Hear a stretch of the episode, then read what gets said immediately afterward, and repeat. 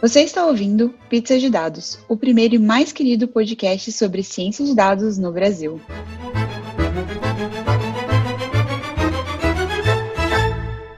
Bem-vindas, ouvintes amantes do pizza. Oi, eu sou Ana Cecília. Oi, eu sou o Matheus. Oi, eu sou a Jéssica. Nesse episódio, a gente vai conversar sobre colonialismo digital e eu tô bem feliz que o Matheus está aqui para conversar com a gente. Era um episódio muito aguardado por mim. A gente ficou quase o ano todinho esperando, mas vai dar bom e vai ser muito massa. Para esse podcast existir, a gente precisa de dinheiros. Então, se você trabalha numa empresa e possa patrocinar, que costuma patrocinar é, produção brasileiras, indica o nosso podcast, manda e-mail pra gente, pizzadidados.gmail.com, que a gente envia o nosso cardápio que tem uma opção muito massa que pode atender a tua empresa. E um convite que eu quero fazer para vocês é participar do canal de notícias no Telegram do Pizza de Dados. Procura lá, Pizza de Dados, e assim você vai saber das novidades e tudo bem quentinho em primeira mão. Além disso, se tu quiser conversar com outras ouvintes aqui do podcast, procura Amantes do Pizza, que tu vai encontrar um canal, algumas pessoas trocando ideias sobre ciência de dados em português. Se tu tá ouvindo esse episódio no dia do lançamento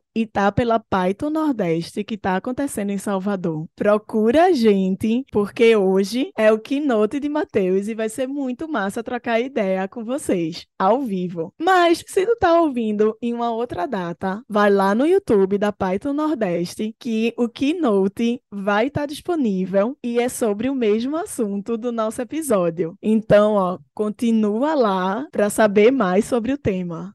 Ei, peraí, peraí. Mês que vem é Dia das Crianças e a gente soube que tem algumas que escutam pizza por tabela, porque as educadoras estão ali escutando, lavando os pratos ou fazendo qualquer coisa, e a criança está ali. Tem umas que são super interessadas. Soubemos dessa fofoca. Então, a gente está convidando todas vocês que escutam o pizza a gravar um áudiozinho bem curtinho para a gente fazer a abertura do próximo episódio. Gravar assim.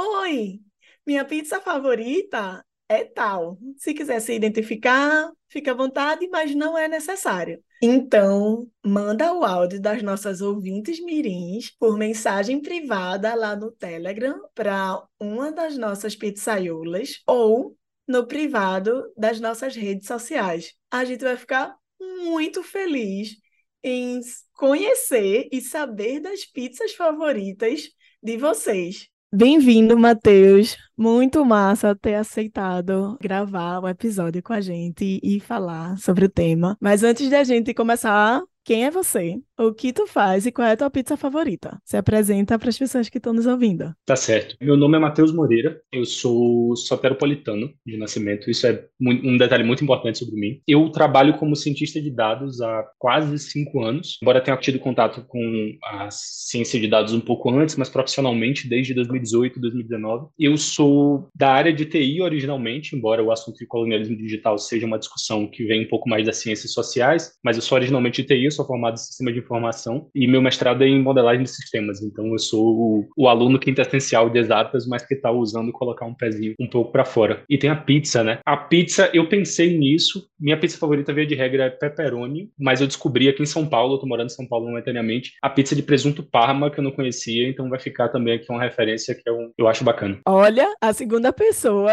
que vem com a pizza gourmetizada, uma foi Brico Damasco, que é uma delícia, e a de Parma tá de parabéns, viu, pela escolha. Muito boa. Só um comentário rápido é que isso é um podcast, as pessoas não estão vendo a gente gravar, mas a gente está com a câmera ligada e olhando um para a cara do outro aqui na, durante a gravação. E enquanto o Matheus estava falando pizza de presunto parma, tanto eu quanto o Ceci fizemos aquela cara de hum, sabe? De entendi, já quero, deu vontade, meu Deus. Boa escolha.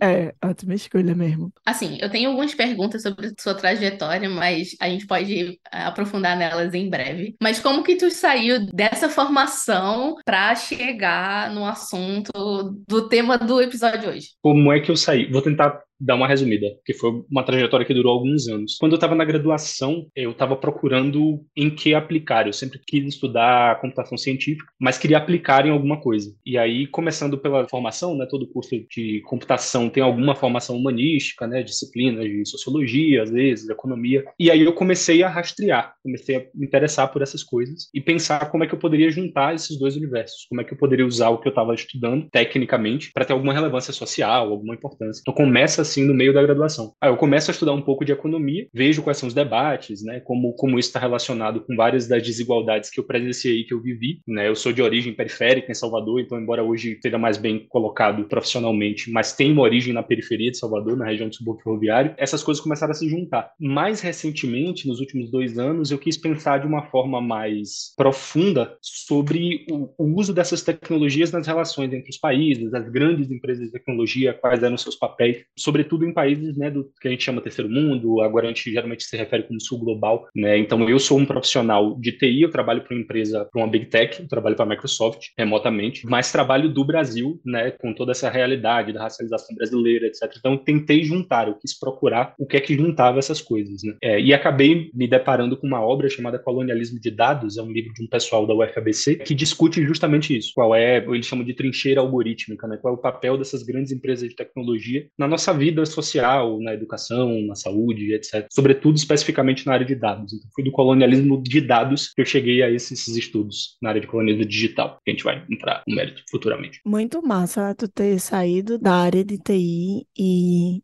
pensado ela como uma ferramenta para solucionar um problema, né, social. E é isso mesmo, um monte de ferramentas aí que a gente precisa aplicar e solucionar alguma coisa. Quando eu penso em colonialismo digital, colonialismo de dados, esses termos. A primeira palavra me lembra logo o que a gente costuma aprender na escola, né?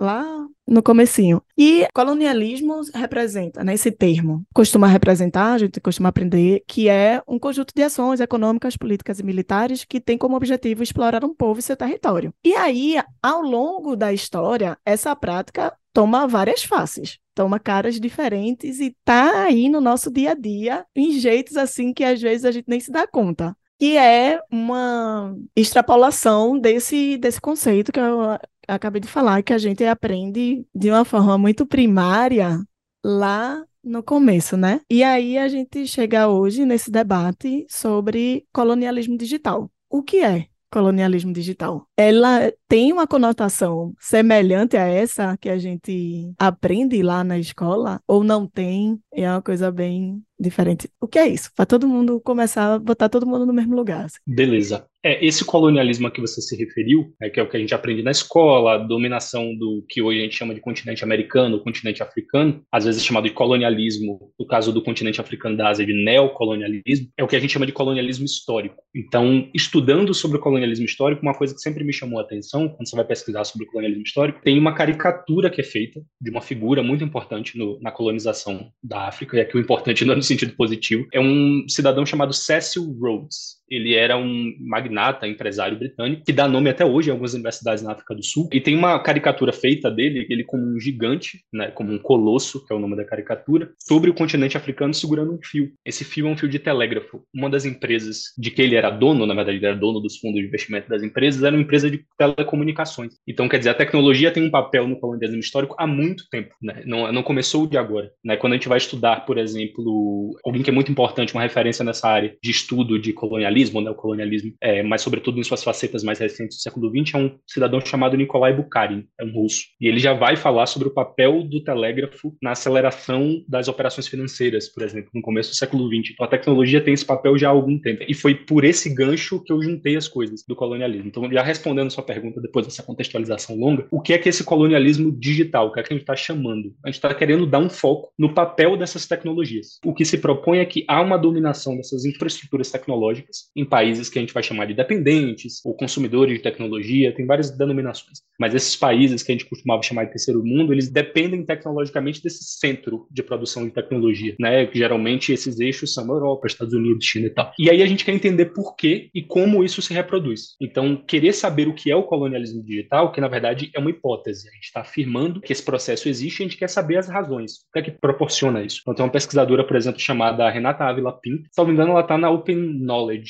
agora. Ela é guatemalteca. Ela escreveu um artigo em 2018 sobre isso, sobre colonialismo digital e soberania digital. Então, ela vai falar que esses países do norte global têm um conjunto de vantagens que são colocadas dentro dessa economia global. A gente pensa a economia de forma globalizada, né? a gente trabalha às vezes com empresas internacionais, etc. Então, eles têm um conjunto de vantagens que os colocam na dianteira disso. Então, estudar essas vantagens, entender por que essas vantagens existem, é parte desse estudo do colonialismo digital. Ele é chamado colonialismo, assim, em parte por uma metáfora, por uma referência a essa dominação que você se referiu, né, que além de militar, econômica, etc., é mais especificamente tecnológica, como eu já contei no contexto. Então, tecnologia é trabalho, então está inserido na política, está inserido na economia, está inserido na sociedade. Mas também tem essa, essas vantagens que se estabelecem historicamente e se reproduzem. Então, não é algo que ficou lá atrás e que a gente está se referindo metaforicamente. Então, quais são essas vantagens que a Ávila Pinto se refere? Então, a gente está falando de recursos de capital intelectuais. Então, as principais universidades produtoras de tecnologia estão nesse eixo, Estados Unidos e Europa. Né? Uma arquitetura legal, uma arquitetura judiciária, vamos dizer assim, tanto doméstica quanto internacional. Então, toda a lógica de direitos de propriedade reproduz essas relações.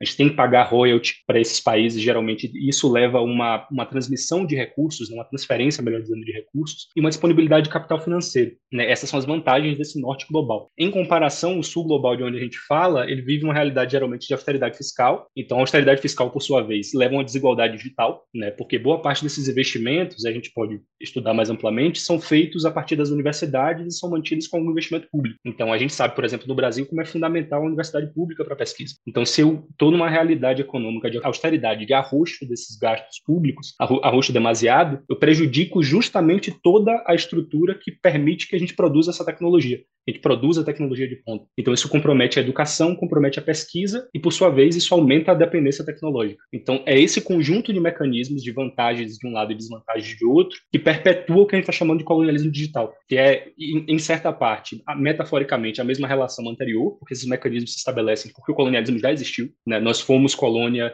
de, uma, de maneira formal, de maneira informal, e continuamos sendo, segundo esse processo, mas também se reproduz segundo as relações atuais, né? como tentei ilustrar com essas vantagens e desvantagens.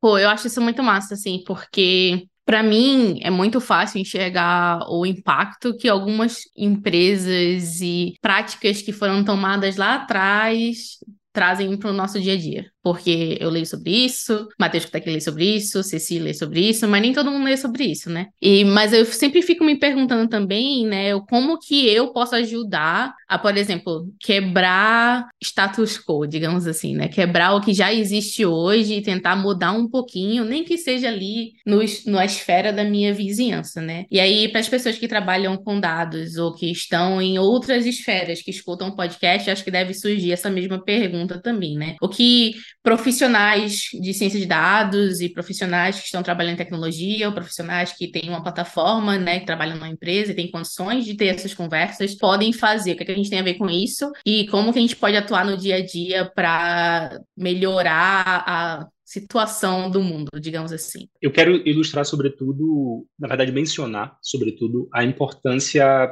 dessa área de comunidades. Foi até como através das comunidades que eu conheci Ana Cecília que o convite todo rolou. Então, o Python Nordeste é muito importante nisso. Eu participei pela primeira vez no ano passado, que foi em Aracaju, e eu lembro de acho que, se não me engano, foi na palestra de abertura que eu estava assistindo, já participei de outros eventos de tecnologia, sobretudo na época da graduação. Passei um tempo meio decepcionado, assim, porque tinha um caráter estritamente técnico. Acho que a parte técnica é muito importante. Eu gosto genuinamente, foi por isso que eu fui para a computação. Só que a partir do momento em que essas, essa questão da responsabilização passou a ser importante para mim, não haver esse horizonte, não haver essa discussão me deixava um pouco decepcionado com os eventos de computação. Então, acho que é importante saber equilibrar essas coisas. Então, eu passei alguns anos sem ir a eventos. Quando fui na parte Nordeste, fiquei impressionado porque alguém mencionou questão de meios de produção, alguém mencionou a expressão. Eu falei, fiquei impressionado que a galera de computação soubesse essas discussões de economia política, mesmo, mesmo que de forma oblíqua ou, ou superficial, não sei. Não sei se o pessoal tem um conhecimento mais aprofundado. E aí quis saber, e por isso tomei parte nessa comunidade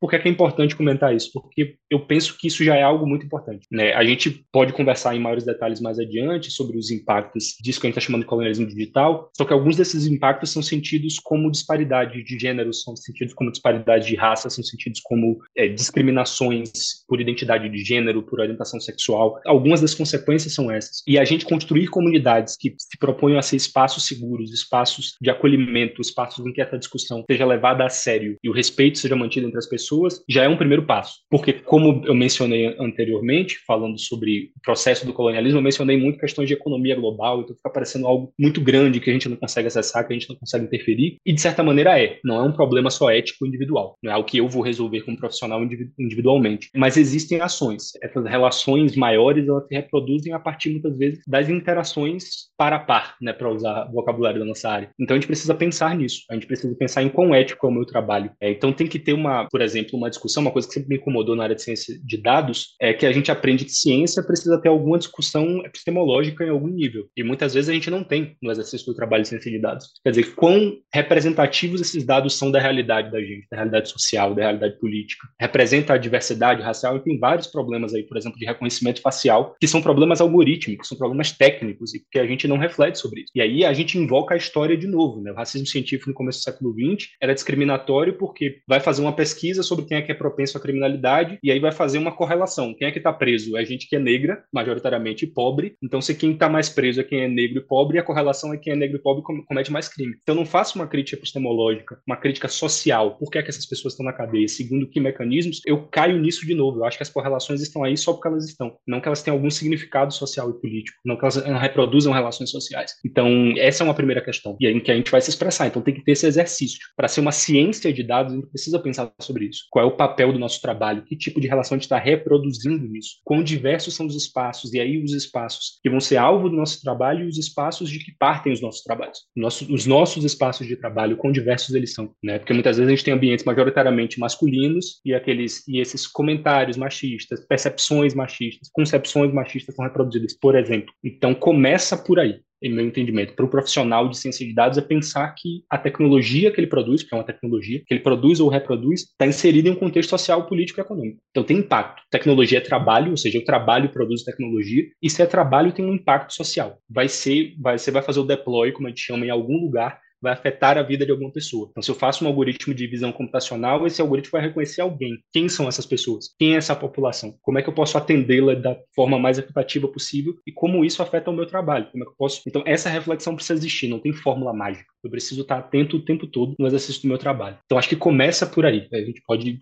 desembocar em outras discussões mais profundas, mas eu acho que o começo, do ponto de vista individual, é esse. Tu falou super bem sobre como a gente, enquanto profissional, né, precisa estar atenta ao nosso contexto, porque desde o começo do episódio que a gente fala tecnologia, ferramenta, qual é o contexto que a gente está usando e a gente está desenvolvendo essas ferramentas, né? E aí tu é uma coisa que tu falou, é, me remeteu ao capitalismo de vigilância, né? que é isso, né? Transformar, coletar esses dados a partir das experiências das usuários, interagindo com as suas aplicações e suas, as tecnologias aí, para prever o comportamento e vender algo para essas mesmas usuárias e gerar lucro. Qual é essa relação do colonialismo digital, do capitalismo de vigilância. Esse capitalismo de vigilância se tornou bastante famoso, sobretudo por causa do, do dilema das redes, né? O, um documentário que foi lançado, acho que na Netflix, e esse termo foi tornado famoso, sobretudo, por uma pesquisadora chamada Shoshana Zuboff.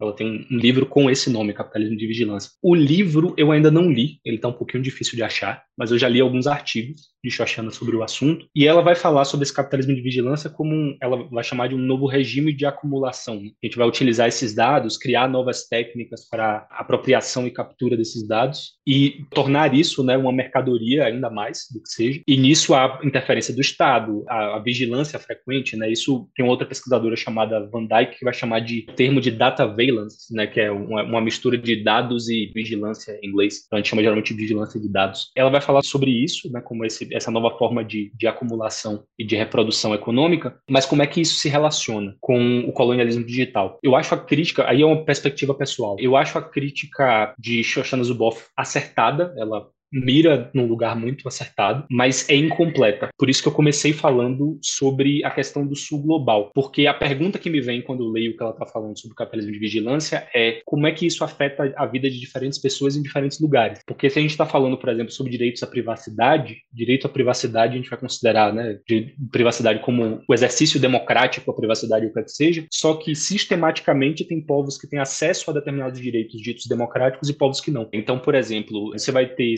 sistema de reconhecimento facial sendo banidos em determinadas regiões do mundo, mas aplicados em outras. Por que é que esses sistemas não são aplicados de forma sistemática, como são na Bahia, por exemplo, no meu estado natal. Está sendo servido de laboratório para reconhecimento facial, de acusação de pessoas, e acusando majoritariamente pessoas negras. Por que, que isso não tem se reproduzido em determinados países da Europa? Então, esse é o tipo de pergunta. Eu acho que ela acerta no que ela está criticando, mas a gente que está falando de um lugar de que eu estou chamando aqui do, do sul global, a gente precisa qualificar um pouco mais essa discussão. Tem interesses nossos que não são capturados por essa crítica que ela está fazendo. Então, acho que essa é a relação. A denúncia que ela está fazendo é muito importante, embora no caso do dilema das redes que eu mencionei, eu acho que acaba caindo às vezes numa espécie de tecnofobia, né? O problema é o celular, né? O próprio documentário fala muito sobre os profissionais, as grandes empresas de tecnologia, né? Como é que elas agem, mas no final o problema é usar o celular, usar a rede social. Não é bem assim. Mas a crítica do Zuboff, até onde eu sei, é um pouco mais qualificada quanto a isso. O que a gente precisa é qualificar ainda mais tendo a perspectiva de pessoas que falam desse sul global, que tem processos de racialização próprios, que tem processos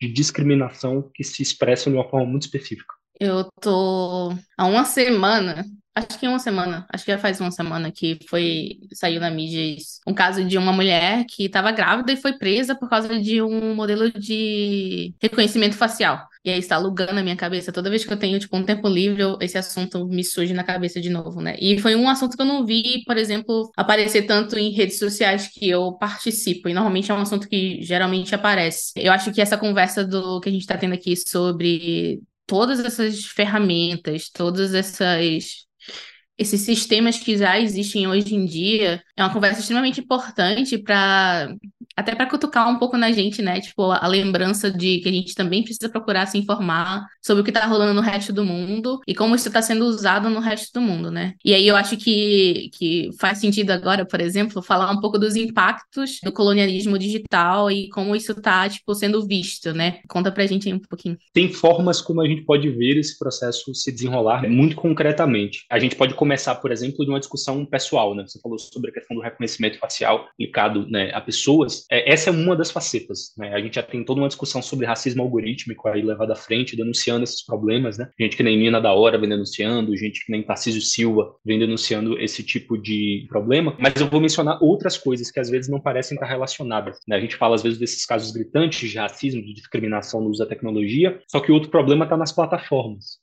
Então, por exemplo, eu li recentemente o, o, relato de uma trabalhadora, o que a gente chama agora de microtrabalhador, né? uma microtrabalhadora brasileira, ela é de Foz do Iguaçu, saiu uma revista chamada Resto do Mundo. A, a, descrição da realidade dela, ela é uma mulher de 45 anos, tem dois filhos, um filho de 9 e um filho de 13, salvo engano. O filho de 13 é do espectro né, autista, uma pessoa com autismo, e precisa fazer terapia duas vezes na semana, e ela precisa de algum nível de, de flexibilidade no trabalho. Então, uma forma que ela achou foi esse que a gente chama de microtrabalho, em uma plataforma plataforma da Amazon chamada Mechanical Turk, que é, é o turco mecânico. É referência a um autômato que foi construído no século XVIII. Então, essa plataforma ela oferece microtrabalhos. Esses microtrabalhos são trabalhos de você checar a veracidade de anúncios, você checar, fazer é, checagem de conteúdo, se o conteúdo é impróprio ou não, é muito utilizado em redes sociais, é, esse tipo de trabalho, só que ela precisa trabalhar, às vezes, mais de 12 horas por dia para poder conseguir um salário suficiente para viver. E nisso tudo, ela ainda tem acumulado sobre si os cuidados sobre os filhos de levar a terapia, né, acompanhamento profissional, etc. Então, há um acúmulo de função, é isso que eu estava falando sobre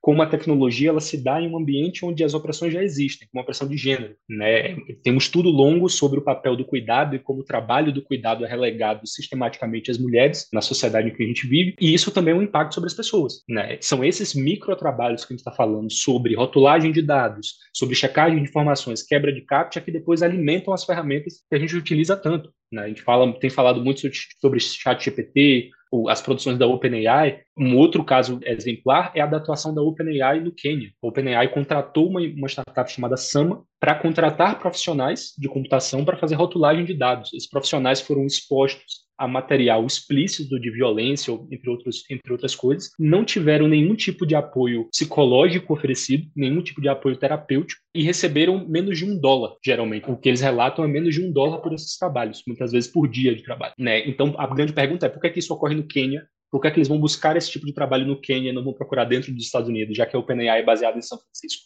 Né? Eles vão buscar porque geralmente esse trabalho barato é executado por pessoas que têm que se submeter a essas condições para que consigam sobreviver. Então, é, globalmente, mas também na nossa realidade nacional no Brasil, essas pessoas são pessoas negras, são mulheres, né, são mães solo. Então, geralmente, essas são formas através das quais esse colonialismo digital, que a gente está chamando de colonialismo digital, se expressa. Mas tem também uma dimensão institucional nisso. Então, por exemplo, eu sou ex-aluno da Universidade de São Paulo. A Universidade de São Paulo tem um acordo que foi fechado com o Google para utilizar o Workspace do Google. E no final do ano passado, o Google anunciou que não vai mais prover drive infinito, né, entre aspas, para uso em pesquisa e educação da Universidade de São Paulo. E aí a Universidade de São Paulo teve que se do dobrar. Hoje a questão está indo em uma contenda. A USP está tentando desenvolver uma tecnologia para poder substituir, porque houve uma redução muito grande. Antes, as pessoas que eram alunas da USP tinham direito a um, um workspace, né, uma conta. A conta da USP era uma conta Google. Então tinham direito a um drive supostamente infinito. Com isso, o uso da tecnologia se estabeleceu. A USP começou a assimilar o workspace do Google. E agora que o Google está dizendo que vai cobrar, ou a USP paga ou não paga. Fica na mão dessa tecnologia. Então, a USP está tentando desenvolver uma tecnologia própria, mas é muito difícil, uma vez que já há essa dependência, já há esse uso da ferramenta. Então, fica muito difícil desenvolver e fica muito difícil fazer com que as pessoas usuários desapeguem desse uso. Então, quer dizer, a maior universidade brasileira, uma das maiores universidades da América Latina, fica na mão desse interesse econômico muito específico do Google. Né? Para não dizer também que não, não vou, é, que santo de casa não faz milagre, tem também o caso, se tornou muito famoso, pelo menos para quem acompanha essa discussão, do caso do TJ de São Paulo, que acertou um contrato com a Microsoft, um contrato bilionário com a Microsoft, para poder processar os seus processos digitais, né, para poder armazenar e processar esses processos em formato digital na nuvem usando a Azure. E esse contrato foi barrado pelo CNJ porque considerou-se que isso é um problema, tem um problema de segurança nacional envolvido. Gente teria os processos do maior Tribunal de Justiça do país em nuvens que cujos data centers né, respectivos estão em outro país, estão submetidos a outro tipo de legalidade e sobre que a gente teria pouco controle de auditoria, por exemplo. Então, é um problema de, de soberania, um problema de interesse nacional. Como é que a gente pode colocar todos esses processos e todas as informações sobre as pessoas envolvidas nesses processos em nuvens sobre que a gente não tem capacidade de, de auditoria? É muito problemático isso. Então, o CNJ barrou essa parceria entre o TJ de São Paulo e a Microsoft. Tu falou sobre o problema institucional. Durante a pandemia, ele se replicou em muitos lugares da Google fornecer gratuitamente no início como um produto educacional, né, para as instituições de educação gratuitamente. Passada a pandemia, ela obrigou a essas instituições a fazerem os contratos para vender os produtos. E é exatamente isso, a gente cai numa dependência. Isso aconteceu também na UFPE, que era a instituição onde eu estava recentemente. E é isso. E aí a gente entra em um outro lugar que é o nosso processo de compra pública, né? O nosso processo de compra pública, ela passa por um processo licitatório também. Existe concorrência para esses produtos. Para uma parte desses produtos existe concorrência, como a gente estava com o Google Workspace, mas a gente também tem a Microsoft 365, que eu não sei se ainda chama assim, que são produtos equivalentes, assim, para o que a instituição pública utiliza as necessidades. Mas aí a gente cria uma dependência tão grande nessa empresa com a Google, que aí como como faz para ter uma a gente atender ao mesmo tempo as necessidades da comunidade acadêmica e essa atender a, a isso que já está tudo rodando muito bem, essa dependência, também atender ao processo público de compra, processo de compras públicas. É realmente uma questão sobre como indiretamente se causa essa, essa dependência, né? E aí a gente cai nesse lugar de uma instituição dependente e tipo e no contexto social realmente o colonialismo está ali, né? Tipo escancarado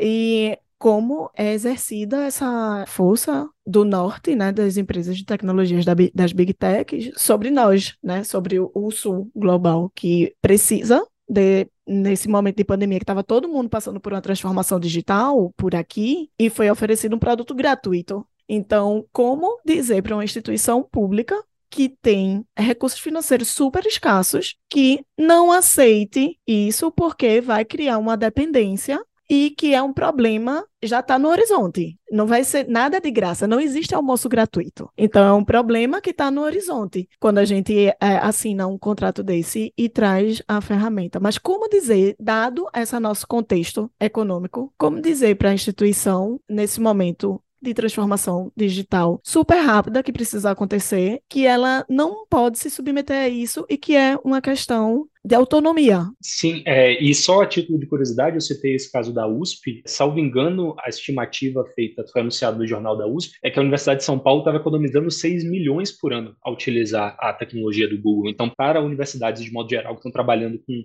orçamentos cada vez mais escassos, fica muito difícil negar nessa tentação. Então, isso se relaciona com o que a gente conversou antes sobre as condições né, de competição. Eu não estou aqui defendendo um nacionalismo acrítico que a gente tem que produzir aqui no Brasil por sim acabou não interessando a qualidade. É só fazer a pergunta: qual é o impacto disso? Um, por que, é que determinadas, determinados países e, consequentemente, determinadas companhias que estão nesses países têm a capacidade de produzir isso e a gente não tem? Quais são as condições de, de, de produção dessas coisas? E quais são os impactos de a gente utilizar utilizar essas tecnologias que são produzidas lá, né? Porque em última instância é isso, né? A Microsoft, os profissionais da Microsoft podem estar muito bem intencionados na produção de tecnologia, só que quando a gente está falando sobre uma instituição como a Universidade de São Paulo, que é uma instituição brasileira de visibilidade internacional, ela vai estar submetida a, a uma infraestrutura oferecida por uma empresa que está localizada em outro país e submetida a outra legislação. Então, como é que a gente vai ter controle sobre isso? O que é que eles vão fazer? É, uma vez que isso se estabeleça, se os termos de uso que vivem mudando, a gente sabe desse problema, os termos de uso de tecnologia estão sempre sendo mudados dados, a fronteira é sempre empurrada para o limite ali da privacidade ou do razoável, uma vez que essa ferramenta esteja estabelecida, sendo utilizada por essa instituição, pelos estudantes da Universidade de São Paulo, pelas pessoas profissionais do Tribunal de Justiça de São Paulo, uma vez que isso esteja colocado e utilizado, como é que vai mudar? Se o termo de uso mudar e começar a ferir nosso interesse, fica muito difícil. Então a gente precisa responder essas perguntas para entender como esse processo se deu, como é que a gente chegou até aqui e como é que a gente pode mudar, se é possível mudar ou não.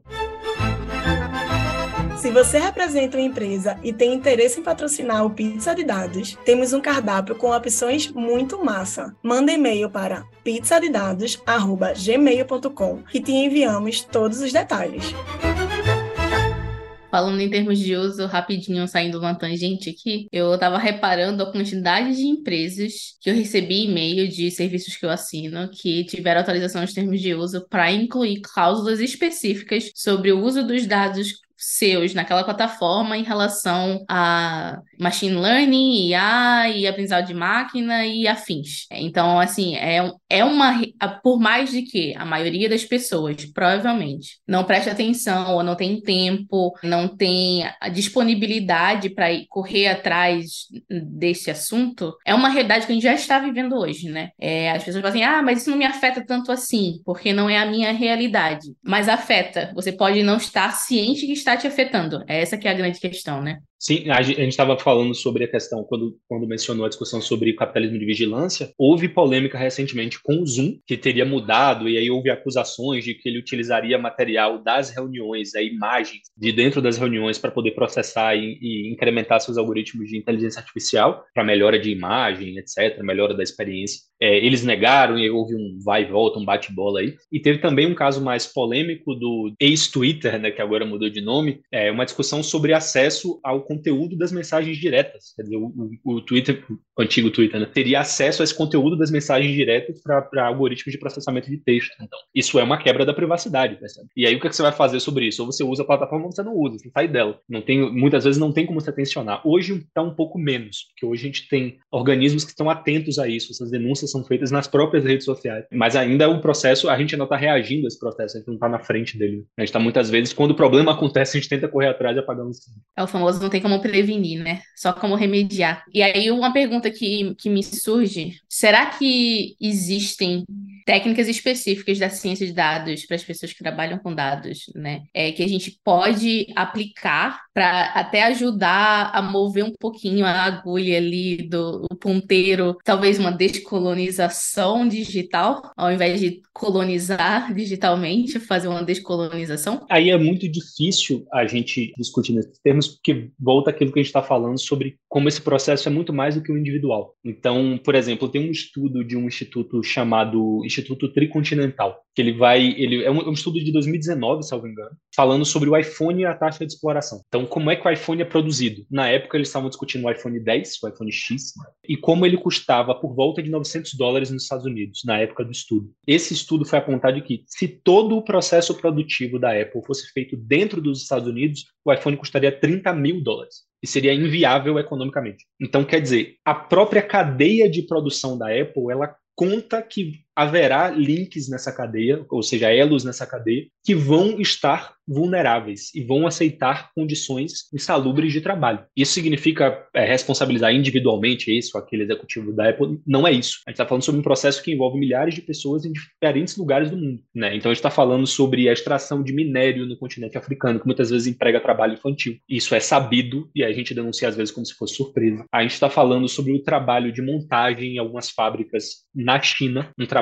que é extremamente exaustivo, né? Várias horas de trabalho para montagem dessas tecnologias e não tem nenhum tipo de repasse. As pessoas só fazem esse trabalho, entre aspas, enfadonho de montar, mas é um trabalho extremamente precarizado que paga mal. Então fica muito difícil porque são ferramentas muito diferentes. Eu, no exercício do meu trabalho como cientista de dados, vou tentar empregar uma ferramenta, mas há toda essa realidade econômica muito maior. Por isso fica difícil na dimensão instrumental, né? Tipo, se eu vou usar esse ou aquele algoritmo, discutir isso aqui, fica muito difícil fazer isso. O que a gente pode fazer aí, por isso que a gente está tá falando sobre a questão da inserção da dimensão política e social na discussão, é entender que o nosso trabalho é construído coletivamente. O pessoal caiu muito quando o ChatGPT saiu, o pessoal estava discutindo, ChatGPT tem a capacidade de um ser humano ou não? Gente, ChatGPT, na sua produção, ele emprega literalmente milhões de pessoas. Então, se o ChatGPT não tivesse a capacidade superior a um ser humano de processamento de informação, eu ficaria surpreso, entendeu? Porque tem milhões de pessoas trabalhando nele. Então, é óbvio que ele vai ter uma capacidade de processamento de informação muito maior. E a gente precisa entender coletivamente como agir frente a isso. Então, você está trabalhando junto com outras pessoas. Eu acho que vai para além de eu vou usar um algoritmo ou não. Mas eu preciso trazer essa discussão para dentro da empresa, por exemplo. Trabalho numa empresa de ciência de dados. Como é que a gente está produzindo as nossas bases de dados, por exemplo? A gente está processando imagem? Que imagens são essas? De onde é que elas são extraídas? Essas imagens representam o quê? Como é que elas associam? Há toda uma produção hoje sobre a discriminação na produção de bases de dados, imagem. Né? Como é que eu estou associando? Estou associando imagem de pessoas negras à criminalidade, à pobreza. Né? Então, dentro da empresa que eu estou trabalhando, coletivamente fazer essa discussão. Por exemplo, é uma das formas. Qual é a dimensão ética do meu trabalho? Achar que eu estou fazendo um trabalho técnico não é problema meu. Né? Isso é uma alienação do resultado do meu trabalho. Então, a gente vai trabalhar, por exemplo, com processamento de prontuário médico, mas esse processamento de prontuário médico está sistematicamente prejudicando pessoas, quer dizer, negando a pessoas o auxílio médico de que elas precisam, porque eu estou fazendo uma, uma coisa muito inovadora, uma coisa muito chique, uma coisa muito estado da arte. Então, é fazer essa discussão. Qual é o impacto ético do meu trabalho? Isso só pode ser feito, em meu entendimento, coletivamente. Né? Eu, como cientista de dados sozinho, não consigo fazer isso, não consigo direcionar uma empresa, mas o conjunto das pessoas que trabalham, que produzem essa tecnologia, conseguem fazer alguma mudança qualitativa nisso. Pelo menos é, é, a minha interpretação. Perfeita, é isso. Acreditar no trabalho coletivo, assim, com consciência social. Escutei esse episódio, achei massa e as pessoas precisam ou querem continuar sabendo mais, estudando mais, lendo mais material sobre isso, além de assistir a keynote de Matheus na Python Nordeste, que vai estar disponível no YouTube. Procura lá. Tem o mesmo título. Tem o mesmo título? É Não, a Keynote tem um título mais, mais longo. É Dataficação, Dataísmo e Colonialismo Digital. Arrasou. É um pouco mais longo. Pois procura lá e assiste. Além disso, sugestões de leituras e o que assistir, como as nossas ouvintes podem seguir pesquisando sobre o tema, lendo, se inteirando mais, porque é um assunto massa e que abre muitas destrava muitos questionamentos, né? Novos que talvez algumas pessoas até hoje não não tenham se feito. E aí, como seguir? Antes de tudo, fazer uma observação. Eu acho muito importante que pessoas que têm um perfil mais técnico, vamos dizer assim, uma formação mais técnica, se apropriem dessa discussão. Hoje ela é fortemente capitaneada por pessoas que têm alguma familiaridade com a tecnologia, mas muitas vezes não são, não estão, às vezes, familiarizadas com o estado da arte dessa discussão técnica, quais são as possíveis consequências disso, e, e às vezes a gente está dentro e a gente consegue perceber. Houve um tempo atrás, antes dessa, houve aí do, do, do retorno da pandemia para cá, houve um conjunto de demissões, etc. Mas antes desse ciclo de demissões das grandes empresas de tecnologia, a gente estava discutindo muito IA responsável dentro das empresas. Então, isso é uma coisa, por exemplo, que pode mexer nisso, né? Começar a responsabilizar socialmente essa produção de algoritmos, de modelos, etc. Então, essa é uma discussão muito importante. Eu sinto que está faltando gente da nossa área se apropriar dessa discussão um pouco mais, para que a gente possa enriquecer isso e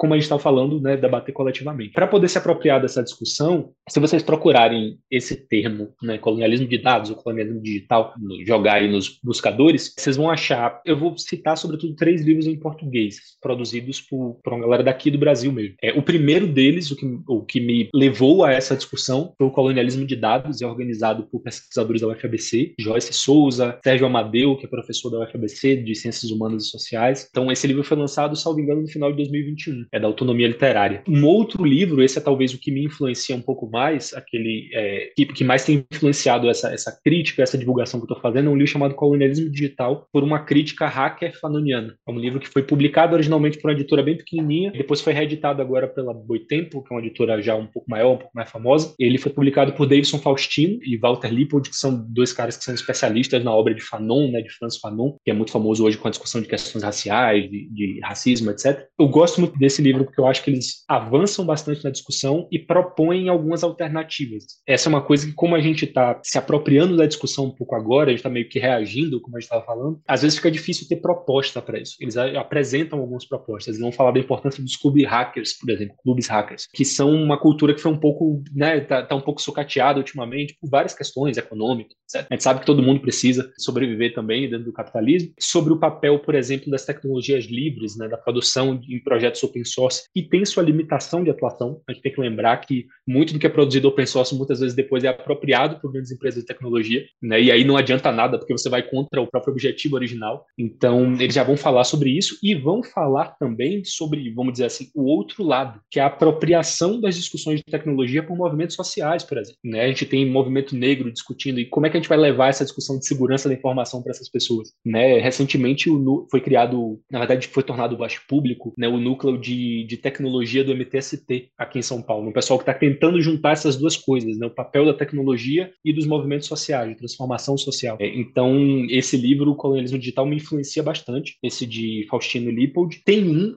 que eu comprei recentemente, mas ainda não li, que tem o mesmo título, Colonialismo Digital, é de um pesquisador chamado Rodolfo Avelino. Eu acho que já vale, só por estar tá trazendo essa discussão né, em língua portuguesa sobre a nossa realidade, já vale, mesmo que eu não tenha lido, eu já recomendo, mesmo que seja uma apropriação crítica do conteúdo, né, que você vai ler, mas tem aquele ponto aqui ali, eu acho que já vale essa discussão. E tem artigos, como eu mencionei, né, o artigo de Renata Ávila Pinto é um artigo que é de 2018, mas já capitaneia muitas dessas discussões que livros como esse estão trazendo. Se não me engano, inclusive, o artigo de, de Renata é citado em, nesses dois dos três livros que eu mencionei. Salvo engano, ele é. E é uma discussão muito qualificada. Eu gostei muito desse artigo. Ele vai ser referência lá no Keynote, vocês estão falando do Keynote o tempo todo. Ele é referência. Tem um outro artigo também de. A gente pode colocar depois o, o link, deixar o link disponível para o pessoal pesquisar. Tem um outro artigo também que vai falar sobre o colonialismo de dados, que é de dois pesquisadores chamados Coldre e Mejias. Mejias, se não me engano, é mexicano, salvo engano. Então ele já vai falar sobre isso também. E tem um dos formuladores da expressão, que é o sociólogo Michael Quetch. Ele é sul-africano. Ele hoje já está fazendo pós-doutorado nos Estados Unidos, mas é originalmente sul-africano, que vai falar sobre o colonialismo digital também. A gente pode botar o link. Infelizmente, boa parte dessa produção ainda está em inglês, por isso que eu comecei pelos livros, que eles já trazem essa discussão em português, mas ainda tem essa barreira linguística, né? Mas esses livros são o primeiro passo para apropriar essa discussão e falar sobre a realidade brasileira especificamente. Então, seriam essas as sugestões que eu deixo. Todos os links vão estar aqui na descrição do episódio. Então, muito obrigada, Matheus, por vir conversar com a gente. Foi muito massa.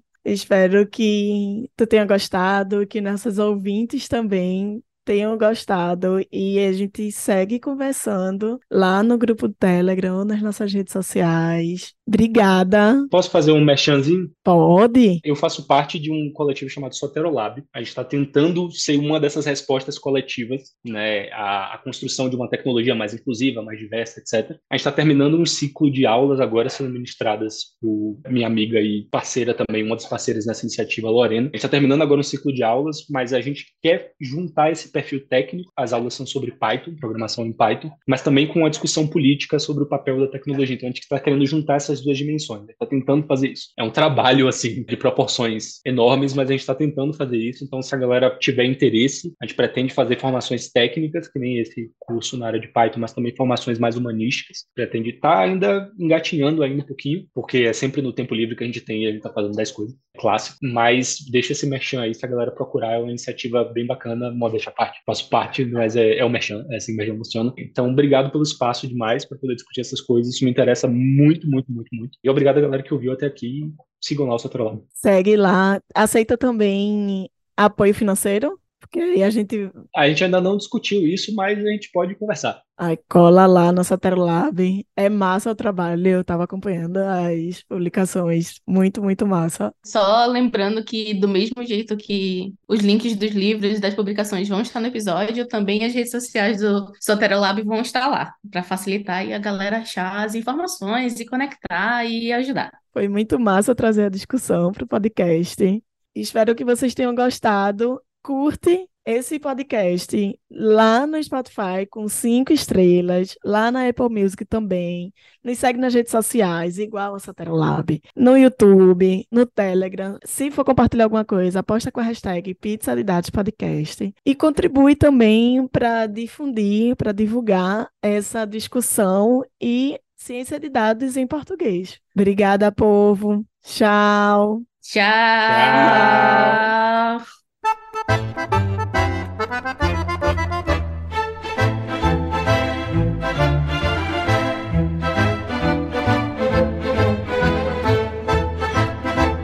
Você acabou de ouvir mais um Pizza de Dados. Você pode encontrar mais episódios no iTunes ou em seu agregador favorito. E nos seguir no Twitter em arroba pizza de dados para mais novidades quentinhas. Tchau!